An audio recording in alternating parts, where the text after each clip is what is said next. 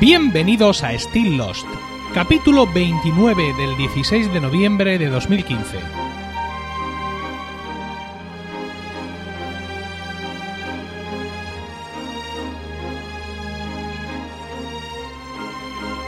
Muy buenas, espero que estéis todos bien en el momento de escuchar este podcast y dispuestos a pasar un rato juntos rememorando nuestra serie favorita.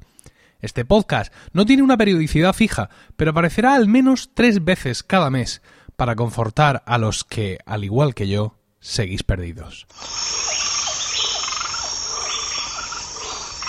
Hoy vamos a hablar del episodio 13 de la tercera temporada, que hace el 62 en el cómputo general de la serie. Fue emitido originalmente el 21 de marzo de 2007, siete días después del anterior. Su título es The Man from Tallahassee y está centrado en John Locke. En el resumen rápido diríamos que Locke, Sayid y Kate consiguen por primera vez dar con el hogar de los otros y encuentran allí a un Jack feliz entre ellos.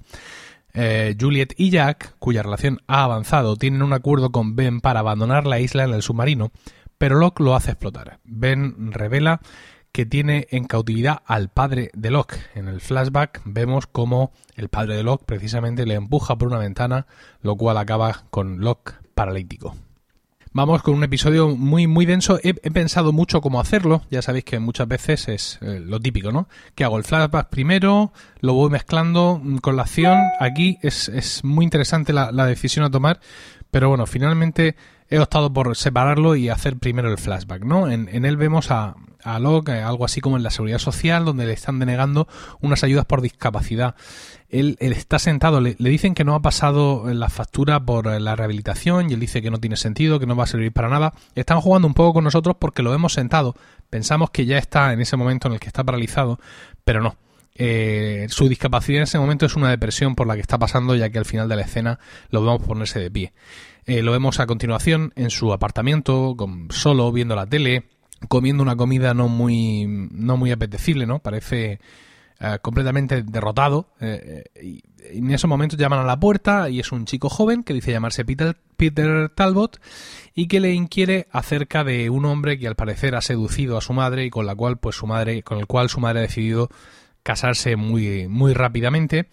El chico ha investigado al tipo y ha descubierto que evidentemente Locke le donó un riñón, estábamos hablando de Anthony Cooper, el padre de, John Locke, aunque John Locke eh, en esos momentos mmm, no se quiere meter en follones, le dice que no, que fue una donación anónima, porque el chico todavía tiene, aunque le huele mal, Cooper evidentemente todavía tiene la esperanza de que sea alguien de provecho, porque piensa, hombre, si alguien le donó su riñón, pues será que es una buena persona, ¿no? Pero John eh, le miente y le dice que eso, que fue una donación anónima, anónima y que no quiere saber... Eh, que no quiere saber nada más.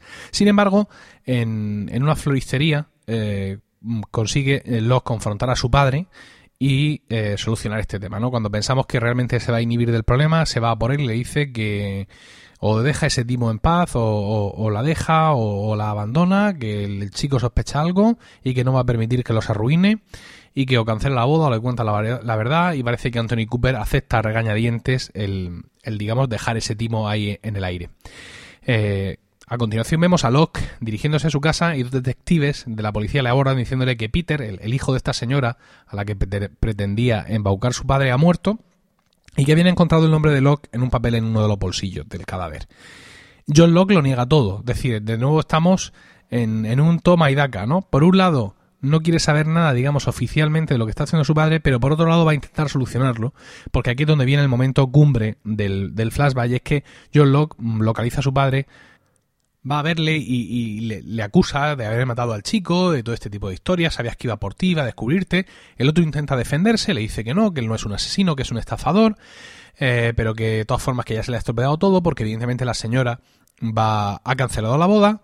Locke le pregunta si eso es cierto, si la llamo por teléfono me lo confirmará. Él le invita a coger el teléfono fijo y en esos momentos le empuja, le lanza a través de la ventana y Locke cae ocho pisos.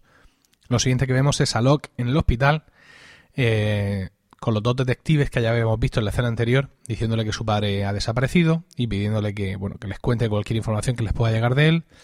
Y ahí aparece eh, la silla de ruedas a la que Locke mira con, con terror. El terapeuta le dice que venga, que tienen que mucho trabajo, el otro dice que no, que no quiere hacer nada, que no, y es muy importante lo que, lo que dice el texto ahora de, este terapeuta porque le dice, has sobrevivido a una caída de ocho pisos. No me digas lo que no puedes hacer. Recordemos todo que este es uno de los motos de, de, John Locke, ¿no? No me digas lo que no puedo hacer, ¿no? Y aquí vemos en qué momento eso se le queda impreso en el, en el córtex, aunque eh, en el momento no nos parece que realmente le afecte tanto, porque lo que realmente le está afectando es ver la silla de ruedas ahí en un gesto de desesperación y, de, terror, ve cómo no puede evitar que el terapeuta le coja en brazos y lo deposite en la silla de ruedas. Es, es impresionante ¿no? El, idioma gestual del actor porque es como si lo estuvieran depositando en las fauces del Sharlak, por ejemplo, o, algo similar. Eh, y en el momento en el que él se queda sentado y es consciente, eh, por primera vez del todo, que ya no tiene el control sobre sus piernas, ¿no? Y, y se, pone, se pone a llorar.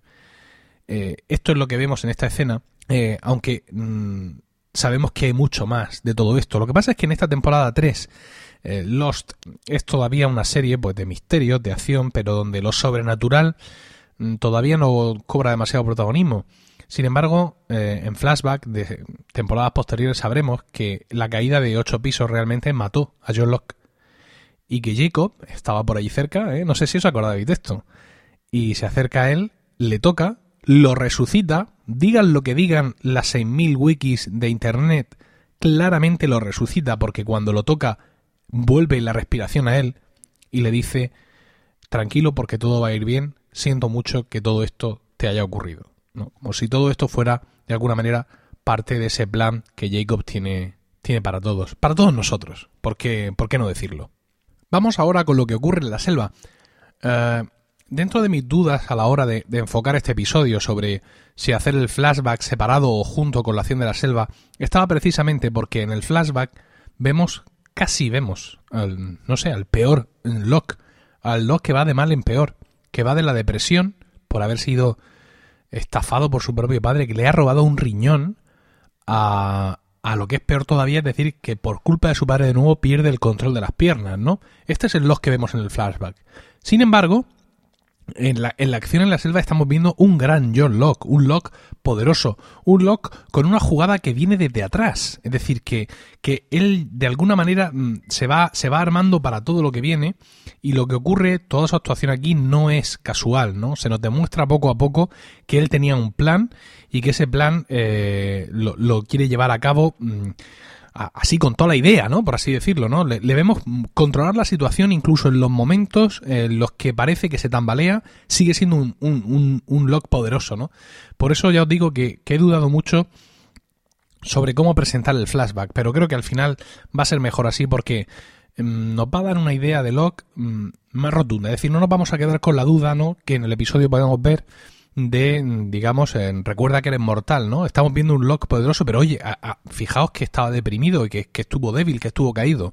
No, yo prefiero que hoy nos quedemos con esa continuidad del poderío de Locke, contando todo lo que ocurre en, la isla de seguido, para que nos acabemos el episodio con esa sensación de un Locke eh, muy fuerte. Ya, ya hemos visto en el episodio anterior a Jack jugando al fútbol americano y, también eh, el, episodio comienza, digamos, exactamente igual que lo dejamos, con eh, Sayid, Kate, eh, Rousseau y Locke mirando atónitos la escena y eh, no saben qué hacer, están... De hecho, Rousseau se va, ¿no? Parece como que se va como diciendo, ya este es el que venimos a rescatar y, se larga. Kate insiste en que le ha lavado el cerebro y en un momento dado eh, Locke la interrumpe y dice, es Jack, ¿no? El título de este podcast de hoy. Es Jack. Aquí tenemos a Jack de nuevo, ¿no? Lo hemos visto un poquito en el episodio pasado, pero llevamos un montón de episodios sin verle. Y Jack es, nuestro protagonista, es el gran Jack. Seguro que tiene un plan. Vamos a, intentar averiguar, qué es.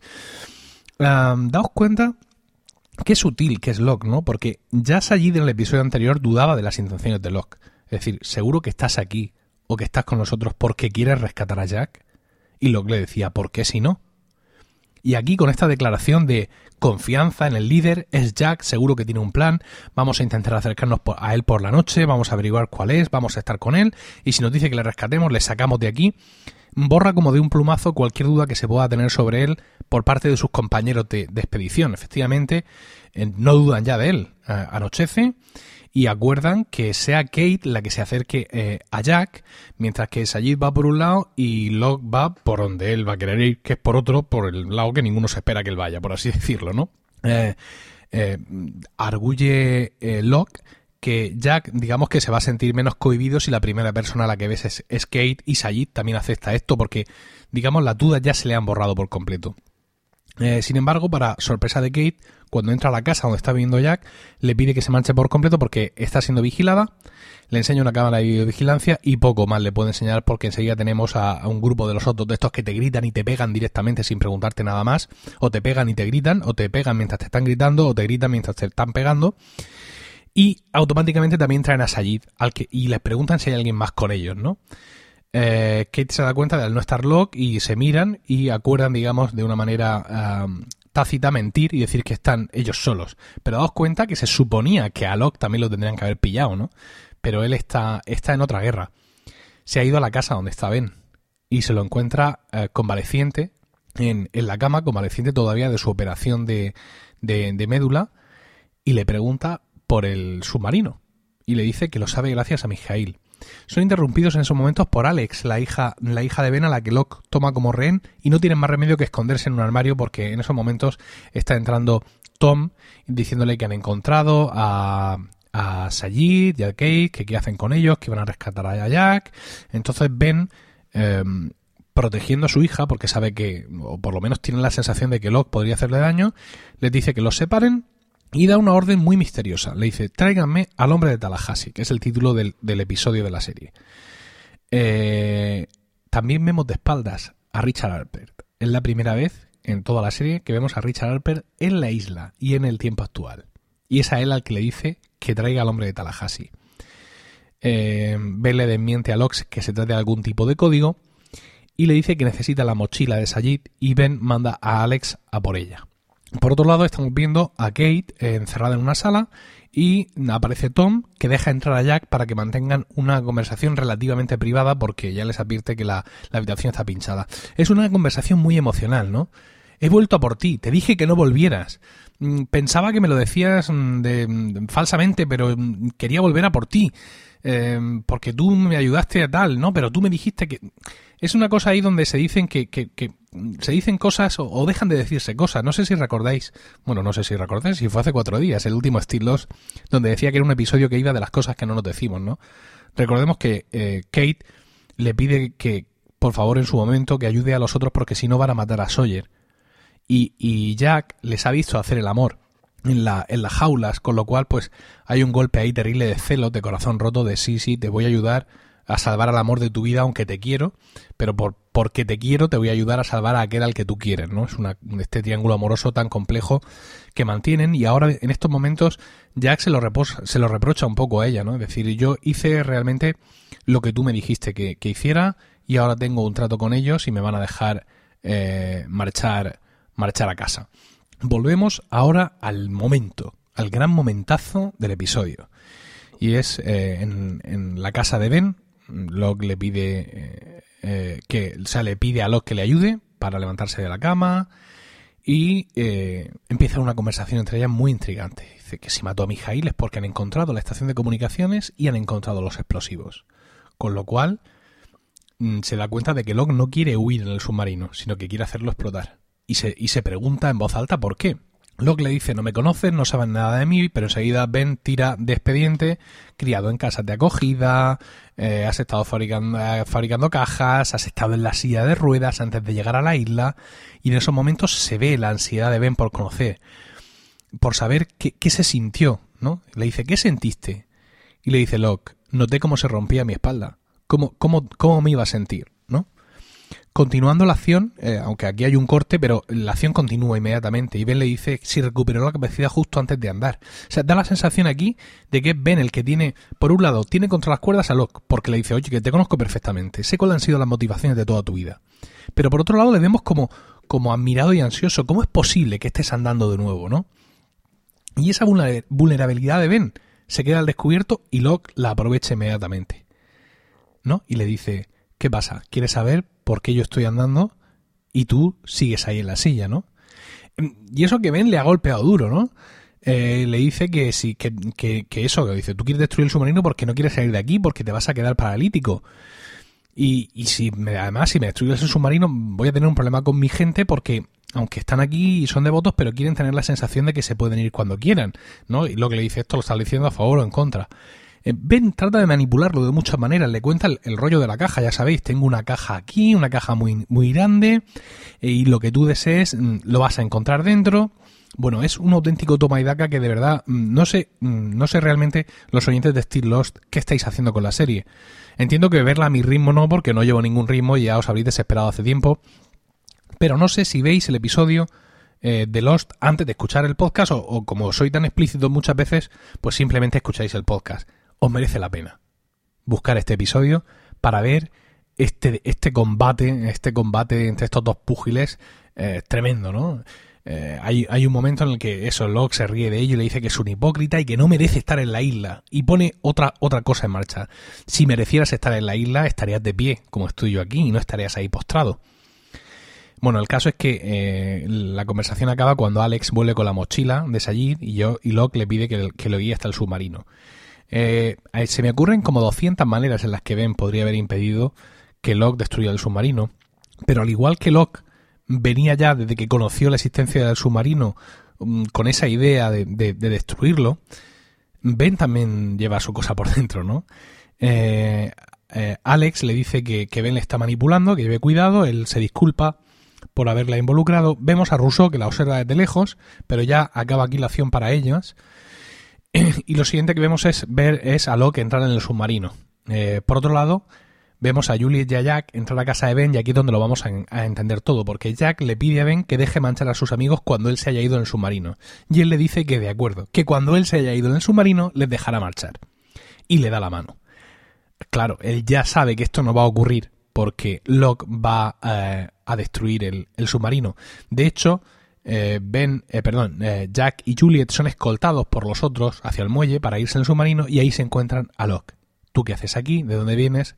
Perdóname, Jack. Y explosión del submarino. Volvemos a la isla y vemos a un John, John Locke esposado en una habitación y Ben y Richard Alpert abren la puerta. Locke le revela que sabe que Ben también quería que él hiciera volar el submarino. No se ha dado cuenta de que mm, ha sido manipulado por aquel al que quería manipular. Es espectacular esto, ¿no? Y, y, y, le dice que no, que cómo iba a querer, que no sé cuánto. Bueno, están ahí en un toma y daca con un testigo seguramente incómodo para Ben eh, de esta discusión, que es Richard Alper, ¿no? El ben, sin embargo, delante de Richard Alper le dice, le reconoce a John que de alguna manera John está en comunión con la isla y que hace, eso hace de una persona muy importante, muy especial. ¿Te acuerdas de la caja que te dije que había aquí, que iba a cumplir todos tus deseos? Yo sé que tú querías subir de aquí porque fue tu padre el que te dejó paralítico. Eh, perdón, que no querías subir de aquí porque fue tu padre el que te dejó paralítico y tienes miedo de encontrarle después. Y crees que esta isla es el único sitio donde no te puede encontrar. Abre la puerta. Abre la puerta, Locke, y se encuentra allí, amordazado en una silla y aterrorizado, al padre de Locke, Anthony Cooper, el hombre de Tallahassee, que es el, el nick con el que, el mote con el que Ben ha pedido que se lo trajeran. Bueno, como veis, esto es un, esto es un no parar, por así decirlo, ¿no? Eh, es, es, es, casi imposible. De hecho, mm, estoy usando un, resumen de, de, la conversación, pero mi intención inicial era leeros textualmente los diálogos entre, entre Ben y, John Locke. Y, y, me he resistido a ello porque quiero, quiero provocaros el deseo de ir a, a ver de nuevo este episodio porque es espectacular, eh, insisto, es como ver un combate, bueno, si me gustara el boxeo o lo disfrutara, eso en plan, ¡wow! ¡Uy! ¡Toma! ¡Madre mía! Es decir, los dos están dando. Es cierto que, Ben conoce a, a, Locke mucho más que al revés, pero Locke ya va intuyendo cuáles son sus intenciones. Y sobre Locke, y sobre todo Locke ya tiene fe. Ya parte de una fe en la isla y no ve esa fe, no ve eh, ese amor a la isla eh, o esa comunión con la isla que él siente que tiene, no la ve en Ben y eso le permite, digamos, eh, despreciarle de, de, de, alguna manera. Um, es un episodio, como digo, mm, cautivador, ¿no? En, en, los días que he tardado en verlo, hasta he llegado a sacar el iPad en el tranvía para avanzar en el episodio, aunque fueran dos o tres minutos nada más. Los episodios anteriores han estado bien, no, no, no tengo, no tengo queja de ellos, pero esto es como disfrutar, yo que sé, de, varios Madrid-Barça, por así decirlo, por decir un, civil futbolístico de aquí de España a, la vez, ¿no? Mm, como muy seguidos. O como ver la final de, la NBA, donde los dos grandes equipos del momento juegan como cuatro, cinco, seis o siete partidos seguidos, ¿no? Está muy bien Charlie, está muy bien um, Sawyer, está fantástico um, Harley y, todos estos, pero aquí tenemos a Kate, tenemos a Jack, tenemos a Sayid, tenemos a Richard Alper, que insisto, es la primera vez que le vemos en la isla, ¿no? Le, le, habíamos visto reclutando a Juliet en un flashback, pero en la isla todavía no lo habíamos visto. Y sobre todo, insisto, este combate dialéctico que marca todo el episodio y el devenir de la serie. Locke contra Ben.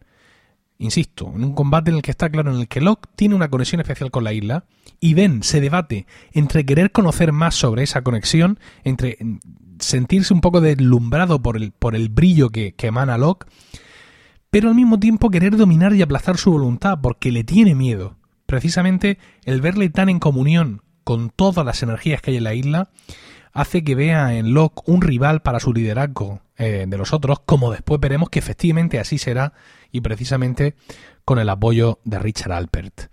Quiero comentar ahora eh, tres detalles de, este episodio. Uno insignificante y es que cuando eh, Locke va a reprochar a su padre, le has matado a este chico, a Peter Talbot, como se te ocurre, no sé cuántos, tal, te dije que te fueras y en vez de eso lo matas y tal, el otro le va pidiendo que se tranquilice, que no ha hecho nada y, mm, digamos, para relajar un poco la escena, pone un par de vasos de whisky y es whisky, efectivamente, whisky Macacheon, ¿no? Es el, el whisky que, que, pone en vaso justo antes de empujar a Locke y tirarle por la ventana. Se ve que, ojo en esta isla, porque en cuanto te ponen un vaso de Macacheon, o te van a arrasar moralmente o físicamente. Eh, como hemos comentado ya media docena de veces, es la primera vez que vemos a Richard Alpert en la isla y es la primera vez en, nuestra línea temporal, eh, o sea, en lo que nosotros vemos como, como público, como espectadores, que Richard Alpert y Locke se conocen, pero no es la primera vez que realmente se ven. ¿Por qué? Porque cuando Locke es pequeño, Richard hace un intento de, de, de reclutarle y vemos que Mm, el, niño pues falla en la prueba de acceso incluso vemos un Richard Alper eh, enfadado que se marcha de manera airada. Pero luego además, durante, durante los 50 o así, hay un momento en el que, en el que eh, nuestro John Locke viaja al pasado y puede ver a Richard Alper de nuevo allí como ese, ese kind of advisor, ¿no? que decía Ben, como esa especie de consejero del, del entonces líder de, de, los otros y de nuevo mm, le conoce, ¿no? de nuevo se puede, se puede ahí encontrar con él. El tercer detalle es que, mm, como ya hemos comentado muchas veces, eh, en producción, en Lost, recurren siempre al pelo a la hora de hacer a los actores más jóvenes.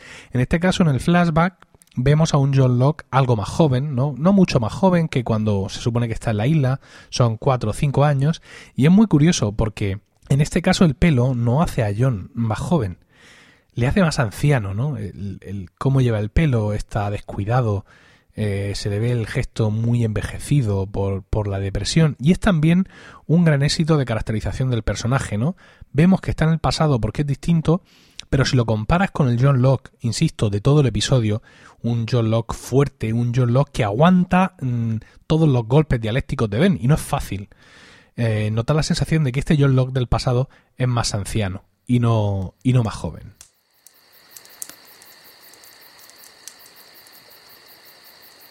Y bueno, con esto hemos llegado al final del podcast de hoy. Muchas gracias por el tiempo que habéis dedicado a escucharlo. Espero que os haya resultado entretenido. En el próximo podcast seguiremos hablando de esta tercera temporada de Lost. Espero vuestros comentarios en emilcar.fm, donde también podréis conocer mis otros programas. También en el correo electrónico stilllost.emilcar.fm, en Twitter como arroba slpodcast y en facebook.com barra emilcarfm. Ahora sí, terminamos aquí. En nombre de los de Grotz, Álvaro Hanso y todos los que componen la iniciativa Dharma, gracias. Namaste y buena suerte.